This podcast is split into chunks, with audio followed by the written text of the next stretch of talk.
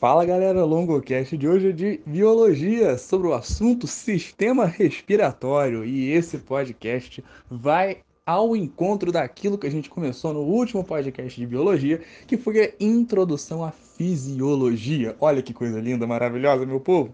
A fisiologia, essa ciência que vai estudar o corpo, as suas estruturas e o como elas vão atuar em conjunto em prol da manutenção da vida e buscando sempre aquela famosa homeostase. Homeostase é aquele estado de equilíbrio fisiológico, sim, onde o corpo está conseguindo cumprir suas funções, está com nutrientes para poder fazer isso, está tudo numa boa, tudo na paz. Então, nesse processo de manutenção da vida, da homeostase, a busca por esse equilíbrio, o corpo vai ter que executar diversas funções.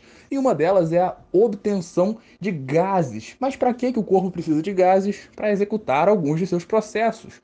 No caso, por exemplo, do oxigênio, ele vai atuar na respiração celular como o aceptor final de hidrogênios e elétrons, assunto para bioenergética. Em compensação, a gente sabe, pelo menos a partir disso, que o nosso corpo necessita de oxigênio para poder funcionar bem. Enquanto o CO2, por exemplo, que é um produto final residual dessa mesma respiração celular que acontece lá dentro das células, bem, esse CO2 não pode ficar no sangue. Por que longo? Porque ele acaba acidificando, assunto que a gente já já vai entender. Então, para a gente poder obter oxigênio e expelir o CO2, nós fazemos o famoso processo de ventilação mecânica. Sim, o processo de ventilação é esse processo que você faz a todo segundo.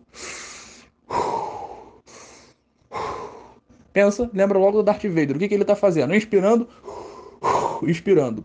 Esse processo é conhecido popularmente como respiração, mas a gente no vestibular tem que tomar muito cuidado, porque o máximo que a gente faz é respiração externa ou respiração pulmonar é o mais usual. Você vai também se referir a ele como ventilação para não confundir com a respiração celular. E essa respiração pulmonar, longo, ela é em todos os seres vivos, em mamíferos, por exemplo, ela é a que está em jogo. Mas nós temos vários tipos de formas de funcionamento desse sistema respiratório. E, obviamente, como eu já fiz toda essa introdução, nós entendemos que o objetivo central do sistema respiratório é a obtenção de gases e a manutenção do equilíbrio entre esses gases, o que a gente precisa e o que a gente não pode continuar tendo. Então, é justamente com o objetivo da chamada hematose que o sistema respiratório vai funcionar. Longo, o que é hematose? Hematose se refere ao processo de trocas gasosas. Sim, trocas gasosas. Onde que ele vai acontecer nos seres humanos? Numa estrutura que eu já já vou explicar que se chama alvéolos. Mas, de modo geral, a hematose vai ser um processo encontrado em basicamente todos os seres vivos que precisam fazer trocas gasosas. Longo, quais seres vivos são esses? Basicamente todos que respiram pelo menos aerobiamente. E até aqueles que só vão fazer, por exemplo, fermentação, não vão usar o oxigênio, vão eliminar excretas, frequentemente em forma gasosa, como é o caso da fermentação alcoólica, que libera CO2. Ou seja, praticamente todo ser vivo precisa fazer esse processo de respiração, ou melhor, de trocas gasosas. No caso, a gente vai falar da hematose como sendo esse processo de trocas gasosas que acontece para os seres humanos dentro dos alvéolos pulmonares, permitindo a troca de sangue ver, é, venoso para sangue arterial. A gente vai entender isso muito melhor em alguns instantes, porque só para ter uma noção geral, o sistema respiratório, que vai estar falando dessa respiração externa, vai estar presente em basicamente todos os seres vivos, mas de formas diferentes. De modo geral, a gente vai observar uma análise para os vestibulares com foco nesse tipo de respiração pulmonar, que é encontrado em peixes pulmonados, anfíbios adultos e demais animais vertebrados, além de moluscos terrestres. Bom, a gente tem outros, como é o caso da forma por difusão, que é muito útil em seres minúsculos, bizonhamente minúsculos, porque a difusão é um processo muito lento. E aí a gente vai observando aquela escala evolutiva, que a gente vai ter a, respira a respiração cutânea direta, cutânea indireta, ou seja, através da pele. Eu vou respirar pela pele, olha que loucura. A gente vai ter a respiração traqueal, em aracnídeos, por exemplo, fil, perdão, traqueal em quilópodes, diplópodes e insetos, ou seja, alguns artrópodes, a filotraqueal em aracnídeos, agora sim, a branqueal em, branquial em seres marítimos, em alguns, no caso, seres marítimos, como peixes, anfíbios em fase larval, moluscos aquáticos, crustáceos, são alguns exemplos. Mas a mais importante que a gente vai estudar nesse podcast, para o vestibular vai ser a respiração pulmonar. E essa respiração pulmonar tem um nome bem autoexplicativo, não é não? Pulmonar vai se basear no funcionamento do pulmão. Perfeito. O pulmão é essa estrutura que vai, digamos, ser o centro das trocas gasosas, o local onde tudo acontece. É a fantástica fábrica de gases. Bom, bom, a gente vai entender o seguinte: esse pulmão vai ter algumas diferenças, dependendo da espécie que a gente está analisando. No caso, a gente pode ter alguns anfíbios, por exemplo, o pulmão saculiforme, mas ele não vai ser importante para a gente, porque o que a gente vai focar mesmo é no pulmão alveolar, presente em répteis e mamíferos de modo geral. Ou seja, nós vamos observar que esse pulmão alveolar, por exemplo, no caso que eu exemplifiquei agora, nos humanos, nos mamíferos, vai ter o quê? Alvéolos. E a gente, para chegar nos alvéolos, tem que passar por todas as estruturas que vêm antes dele na famosa fisiologia respiratória. Ou seja, vem comigo. O trato respiratório humano vai ter uma série de estruturas que vão formar quase que tubos para permitir que o ar chegue lá dentro dos pulmões. Mas se liga numa coisa, você não aspira o ar. A gente não tem esse poder de sucção. A gente não é um aspirador de pó. A gente não bota a boca no, no ar atmosférico e faz você não puxa esse ar, esse ar é empurrado para dentro de você. Pera, você tá de sacanagem, João? Você é maluco? Se liga no seguinte: para que essa respiração possa acontecer, você demanda de uma série de processos musculares dentro do seu corpo que vão liberar espaço no seu pulmão para que esse ar possa entrar. Tudo isso se baseando em alguns conceitos físicos básicos, como por exemplo pressão e volume. A gente já vai entender um pouco isso. No caso, a gente vai ter estruturas seguintes: cavidades nasais ou fossas nasais, faringe, laringe, ep, é, epiglote, traqueia e brônquios, bronquíolos e alvéolos. Bom, epiglote é um pequeno erro aqui, perdão, fui ler uma coisa e me enrolei com outra. Mas basicamente o que a gente vai entender dessa fisiologia do sistema respiratório é começando lá na laringe, perdão, lá nas fossas nasais. A gente não vai perder muito tempo com essas estruturas, a gente vai fazer uma análise um pouco mais fria delas, mas vamos olhar de qualquer maneira porque pode ter a sua importância. Bem, a gente sabe que quando a gente estuda, por exemplo, essas cavidades nasais, a gente está falando do nariz, exatamente, o nariz. O que, que você tem dentro do seu nariz? Sim, pelos, você tem pelos, você tem muco. E para que, que tudo isso vai servir? Todas essas estruturas vão ter como utilidade central filtrar partículas e micro-organismos que possam ser, digamos, prejudiciais à sua existência. Por exemplo, algum pequeno microorganismo, alguma partícula de poeira que poderia prejudicar as trocas gasosas. É nesse processo, é nesse momento em que você vai ter justamente a filtração dessas partículas. Avançando um pouco mais, após passadas essas fossas ou essa cavidade nasal, nós temos a famosa faringe. E depois dela, a laringe. Como é que você decora? Ordem alfabética. Quem vem primeiro, F ou L? O F vem primeiro, faringe vem antes. A faringe vai ser uma estrutura importante que vai ser uma estrutura comum, no caso, ao sistema digestório e ao sistema respiratório. Nessa faringe, a gente vai observar essa, essa passagem do ar de maneira geral e pouco depois você vai ter também as cordas vocais, ainda na laringe, perdão. A gente está chegando na laringe, tem as cordas vocais.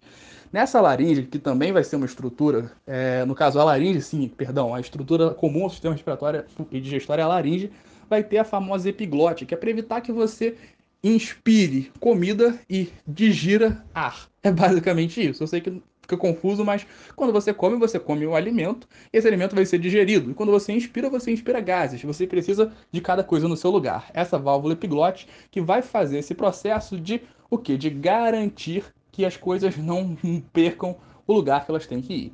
Passadas essas estruturas um pouquinho confusas, lembrando faringe e laringe, você vai chegar à famosa traqueia. E aí, galera, é só você seguir o tubo. Você tem a traqueia, brônquios, bronquíolos e aí você chega aos alvéolos. Cada vez mais essas estruturas vão ficando ramificadas e vão se umedecendo ao mesmo tempo na parte interna o que, que vai acontecendo? É como se você tivesse uma rede de distribuição de água. Pensa, essa água vai ter um reservatório original, que vai ser o quê? Suas fossas nasais. Essa água vai ser filtrada para poder chegar às casas. E você vai ter milhares de casas. No caso, você vai trabalhar com muitos, muitos alvéolos dentro do seu pulmão. Não vou dizer milhares porque eu não sei o número aqui. Eu lembro sempre que eu não sou especialista, eu faço podcast como uma monitoria, peço até perdão pela confusão de agora há pouco. Bom, quando você observa, por exemplo, esse sistema de distribuição de água numa cidade, você tem o que? Várias casas. Então você precisa ramificar isso. No caso do pulmão, isso vai permitir uma maior eficiência de trocas gasosas, porque quanto mais alvéolos você tem fazendo essa hematose, mais gás você está trocando no mesmo instante de tempo. Ou seja, você ter vários bronquíolos que vão se ramificando a partir dos brônquios vão ser importantes para que você tenha cada vez mais é, espaço para que essas trocas gasosas aconteçam.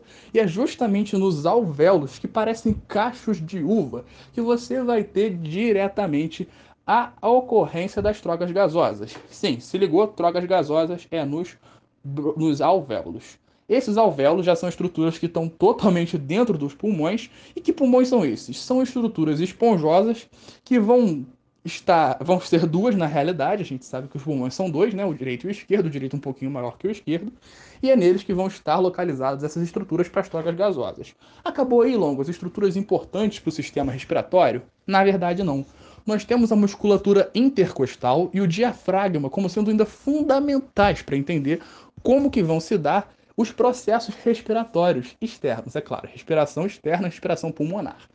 Como que isso vai acontecer? Lembra que eu falei agora pouco que você não tem a capacidade de sucção?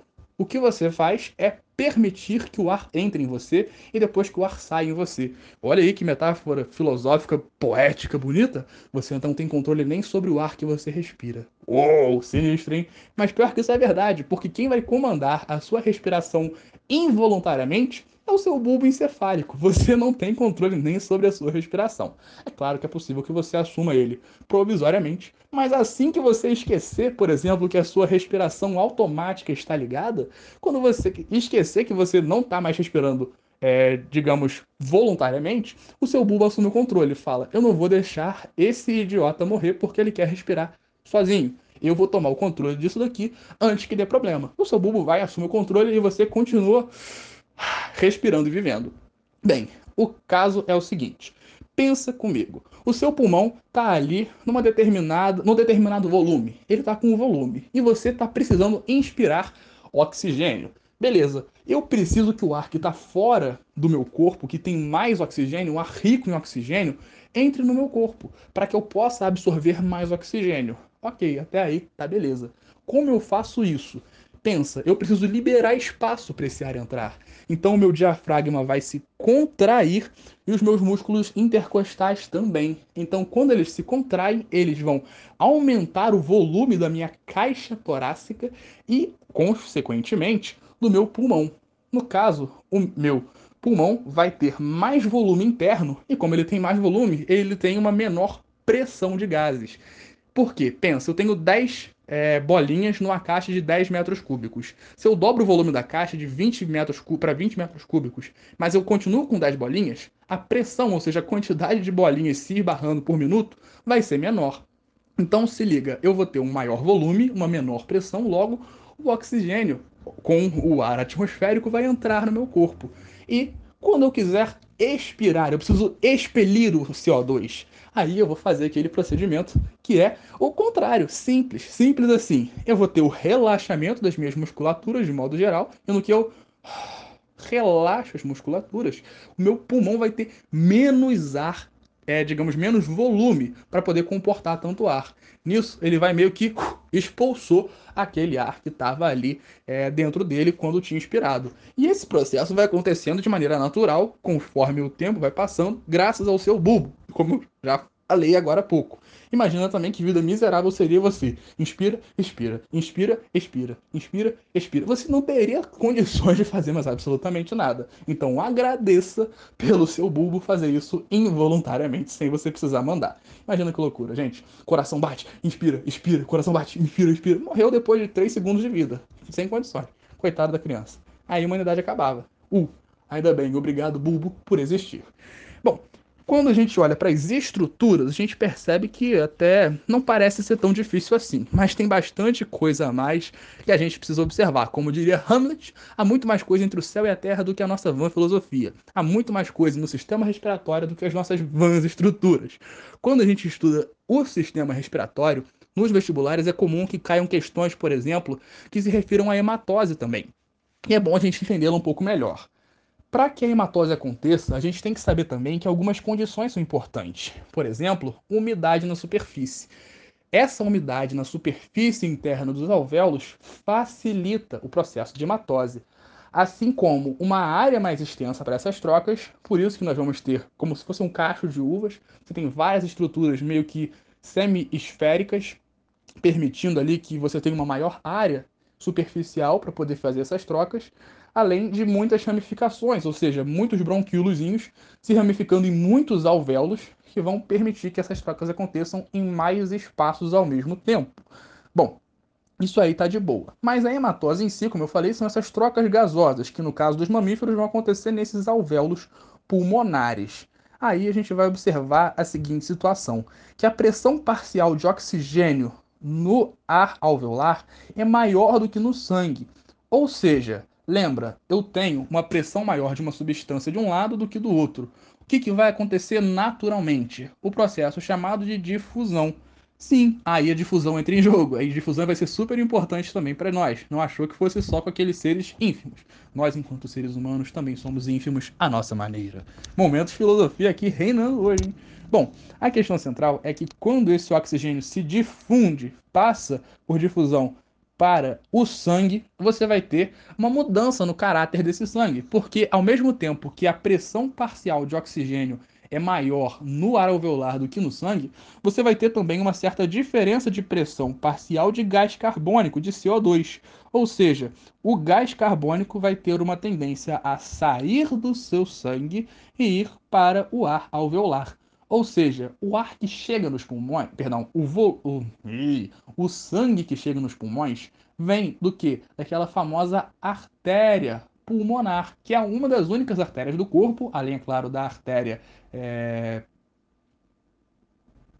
umbilical, agora me fugiu o nome, mas que está relacionado ao processo de embriogênese, perdão, fugiu a memória, mas enfim, é uma única artéria do corpo que vai transportar sangue venoso. Esse sangue venoso tem como característica central ser rico em gás carbônico e mais pobre em oxigênio.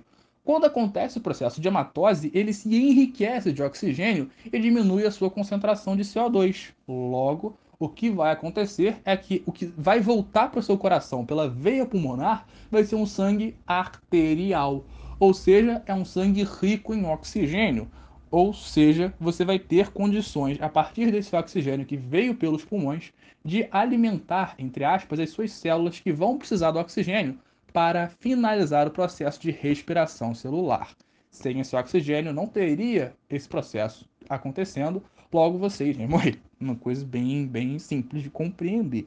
Ou seja, você precisa constantemente respirar. Não se esqueça de continuar respirando. Bom, essa fisiologia, como eu falei, é um processo muito importante que você mantenha. Então, lembra, contraiu, inspirou, relaxou, expirou. Fiz força, contraí. Relaxei, expirei. Lembra disso sempre porque isso é muito importante. Então, para a gente poder ir continuando, se liga.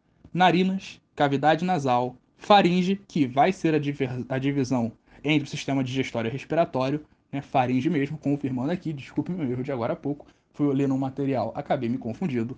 Laringe, onde vai ter as pregas vocais, e não cordas no caso. Você vai ter depois a traqueia, brônquios, bronquíolos e por fim os alvéolos, onde vai acontecer a hematose.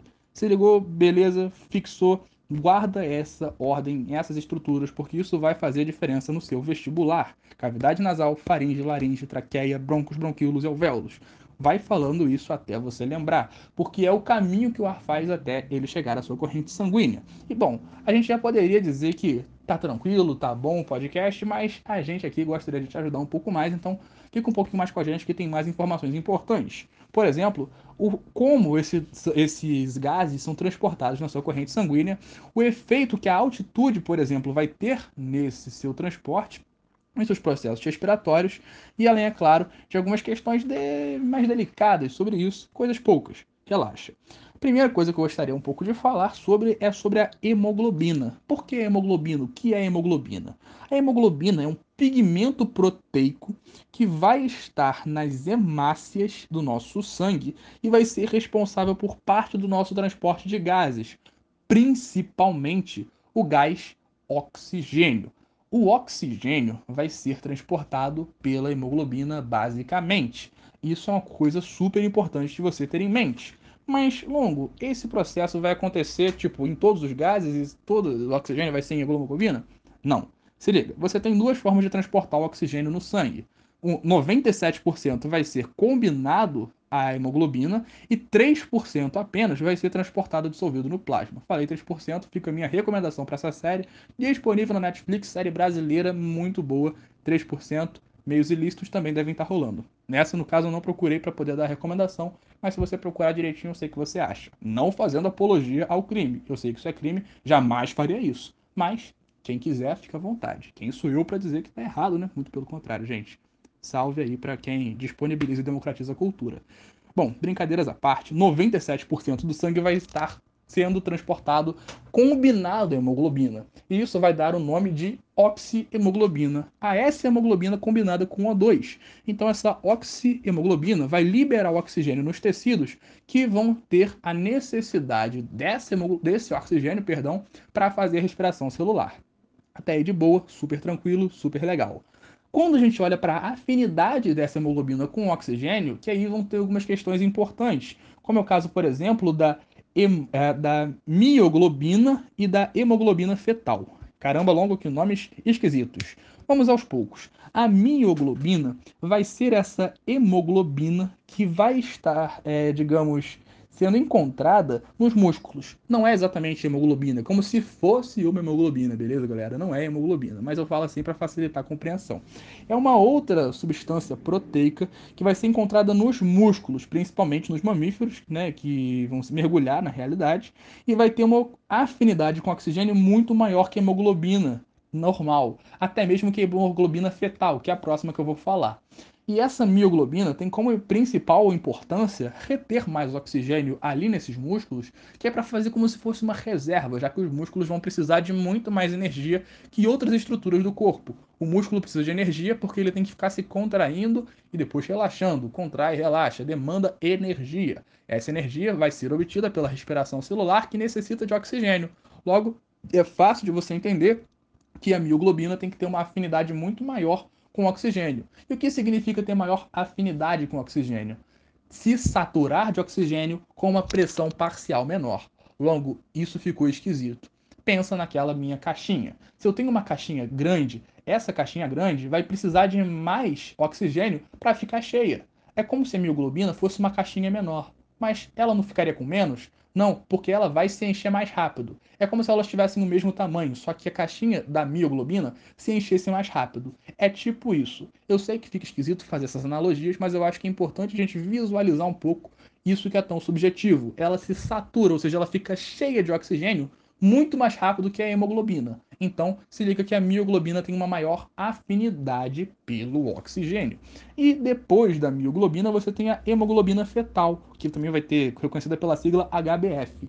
E os fetos vão apresentar essa hemoglobina que tem maior afinidade ao oxigênio que a hemoglobina materna. Por quê? Porque tem que captar o oxigênio para o feto, para que ele possa se difundir pelo sangue materno. Ou seja, a hemoglobina fetal tem que ter maior afinidade, porque ela vai pegar oxigênio diretamente da hemoglobina da mãe. Então, se a hemoglobina fetal tem mais afinidade, pensa naquele meme do cara de mão dada e ele olhando para trás com aquela cara, uh, e aquela moça passando. Lembra desse meme? Aquele cara é o oxigênio. Aquela moça que tá com uma cara de ah! Muito puta é a hemoglobina normal. E a hemoglobina fetal é essa moça que tá vindo aqui pleníssima, tipo. é isso que tá acontecendo, se é que você me entende. A, o oxigênio tem muito mais afinidade por essa hemoglobina fetal. E isso é necessário para que o feto possa sobreviver e se desenvolver. Que ele também precisa de respiração celular desde aqueles alguns momentos ali do seu desenvolvimento. Beleza? Então, se ligou? Muito importante ter isso em mente. Qual é a ordem de afinidade longo? Hemoglobina normal, hemoglobina fetal e mioglobina, que tem maior afinidade que todas, ou seja, se satura muito mais fácil. Show? Beleza? Pegou aí? Então isso é muito importante. Show? Tranquilo? Espero que sim. Tem também um conceito lá da curva de dissociação que, que significa essa curva de dissociação? Isso daí também vai estar relacionado à capacidade que o oxigênio tem de se desprender. E, de certo modo, é importante que o oxigênio se desprenda um pouco mais fácil da hemoglobina, porque nos pulmões ele vai ter também que ser um pouco mais expelido. Quer dizer, perdão, ao contrário. Nas células ele vai ter que ser expelido. Então, expelido para dentro dessas células que vão demandar o oxigênio para fazer a respiração celular. Então, é importante que ele tenha certa característica de que de poder se dissociar com uma certa facilidade para as células, aumentando a velocidade desse processo de trocas também nos nossos tecidos. Então, se liga porque isso vai ser muito importante. Show? Beleza? Pegou? Fixou? Então tá bonito. Vamos que vamos, porque para a gente poder continuar entendendo esses gases, a gente vai focar rapidinho na questão do CO2. O que, que o CO2 tem de importante? O CO2 é um outro gás que a gente vai transportar que é eliminado pelas nossas células. Eu já falei disso cansativamente. Nem deve aguentar mais a minha voz. O que, que acontece com o CO2? Ele também vai ser transportado na hemoglobina? Um pouquinho sim. 23% aproximadamente desse CO2 é transportado na forma de carbohemoglobina. E pelo amor de Deus, não confunde com carboxihemoglobina, que é outra coisa muito perigosa. A carbohemoglobina ou carbaminohemoglobina, carbaminohemoglobina, nome escroto pra cacete. Guarda carbohemoglobina, que é mais fácil, vai ser essa hemoglobina ligada ao CO2, mas a maior parte do gás carbônico, dióxido de carbono, transportado no nosso sangue, vai ser em uma outra forma, que é o chamado bicarbonato. E aí, galera, vai ser uma parada muito interessante, porque o bicarbonato é um íon. E por que, que ele é um íon? Tem necessidade dele ser um íon? Tem sim, porque o íon é mais solúvel em água. Ou melhor, por que, que tem que ser solúvel em água? Porque o plasma tem muita água. Se o plasma tem muita água e a maior parte do gás carbônico vai ser transportado no plasma, logo ele tem que ter afinidade pela água. Então, o bicarbonato é como se fosse uma forma iônica dessa, desse CO2. Mas mais ou menos isso. Como é que você chega ao bicarbonato? Por uma série de reações. Quer dizer, duas, na verdade. Através de uma enzima, você vai ter a transformação do CO2 que vai se combinar com a água, formando ácido carbônico, H2O mais CO2, formando H2CO3. Esse processo de formação do H2CO3 vai ser mediado por uma enzima também muito importante. Mas o que, que vai acontecer a partir desse momento? Esse H2CO3 vai meio que se dissociar, se ionizar. Um desses hidrogênios vai sair dessa forma de ácido carbônico, porque é isso que os ácidos fazem. Vamos lembrar da química lá, que os ácidos vão ter o quê? A característica de liberar H+, quando em meio aquoso. Isso segundo a definição do Arrhenius. Se não me engano é Arrhenius, isso. Arrhenius, Arrhenius mesmo. Arrhenius neles. O que, que acontece? Quando esse H+, se dissocia do H2CO3, você vai ter um H+, e o HCO3. Quem é o HCO3? É o próprio íon bicarbonato, um íon negativo que vai facilitar o transporte do CO2 nessa forma de bicarbonato pela corrente sanguínea. E esse processo vai estar acontecendo onde? Nas hemácias. Então, se liga porque isso é muito importante, quer dizer, próximo às hemácias, perdão, e as nossas células. Lá no nosso, nas hemácias foi péssimo. Eu fui olhar para uma imagem e me confundi, peço perdão novamente. Enfim, a cabeça às vezes falha um pouco. É quarentena, galera. Novembro chegou. Enfim, isso acontece. Perdão. O que rola, na realidade, é que esse processo vai acontecer inversamente depois, perto dos alvéolos, para que esse CO2 possa ser expelido pelo nosso corpo na nossa respiração. Se você olhar as porcentagens de gases nos ares inspirados e expirados, a porcentagem de oxigênio no gás expirado é menor no que a gente inspira, porque a gente capta esse oxigênio. O inverso acontece com o CO2. A gente inspira menos CO2 e expira uma quantidade maior, porque nós produzimos o CO2 e nós consumimos o oxigênio. Show? Isso é muito importante. E aí a gente vai entrar naquela famosa carboxihemoglobina. Por que a carboxi? Você falou que isso era um erro. É um erro absurdo. A carboxihemoglobina é um grande erro. Por que, que é um grande erro? Porque ela é a combinação do CO com a hemoglobina. CO é o que longo? Monóxido de carbono, meu querido, minha querida, meus queridos, como diria o sargento Peçanha. O monóxido de carbono vai ser uma molécula que se liga de forma altamente estável a hemoglobina 200 vezes mais forte que o oxigênio, diga-se de passagem, impedindo que a hemoglobina se ligue e transporte o oxigênio. Ou seja, quando uma pessoa inala uma quantidade excessiva de CO, pode provocar a morte por asfixia. Se a pessoa inspira muito CO, ela morre asfixiada. Galera, pelo amor de Deus, cuidado com carburador de carro antigo, cuidado com certos tipos de aquecedor, cuidado com certos equipamentos eletrônicos que podem liberar CO conforme for o seu funcionamento, talvez através de combustíveis. Por quê? principalmente combustíveis fósseis, porque se você tem liberação de CO, a chance de intoxicação, de contaminação é uma chance alta e é um perigo muito grande. Então tomem muito cuidado com isso. Alerta Longocast, Longocast denúncia. Se liga aí, muito cuidado. Então foco nisso aí, porque isso daí é um alerta com a vida real. Isso daqui não é só uma parada para prova. Toma cuidado com o CO. Cuidado com o CO. Cuidado com o monóxido de carbono.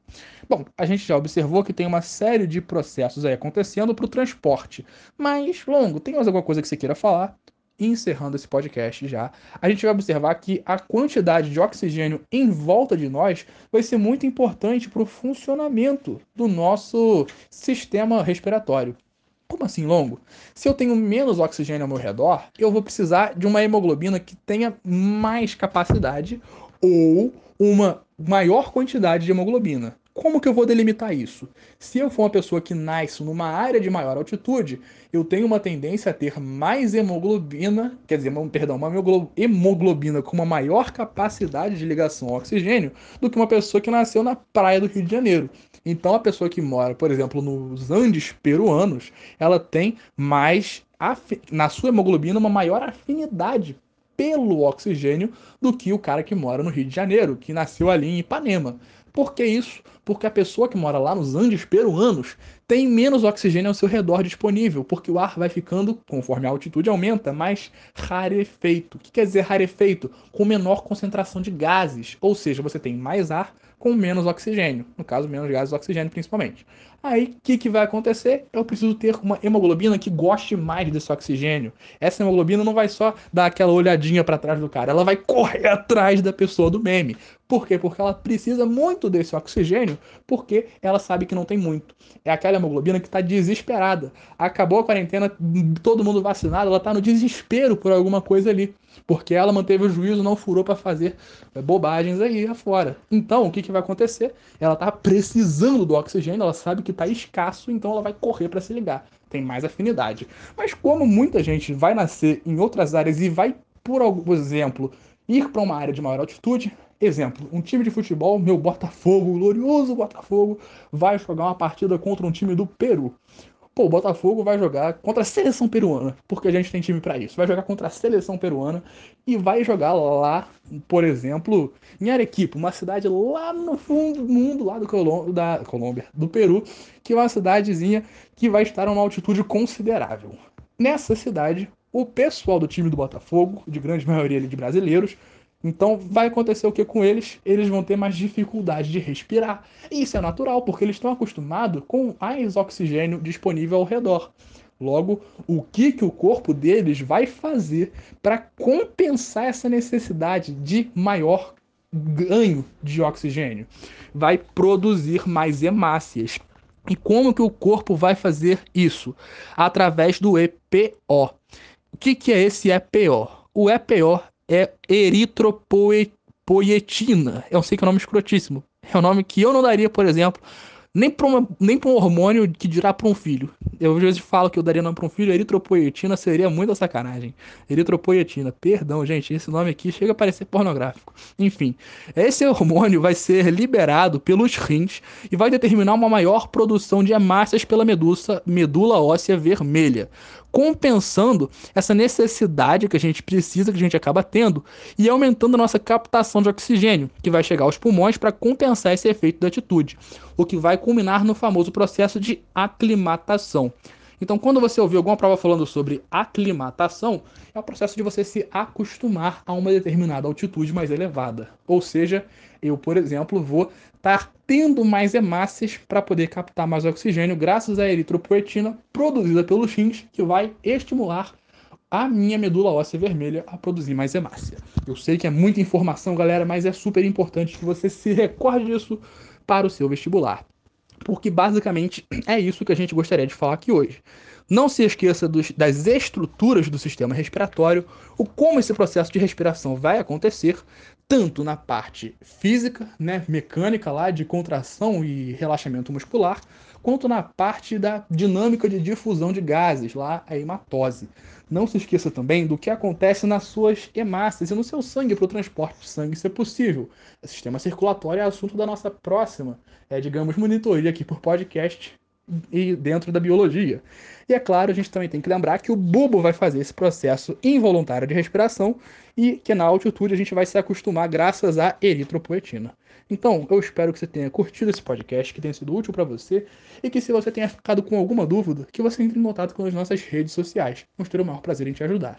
Do mais, muito obrigado e até a próxima. Valeu!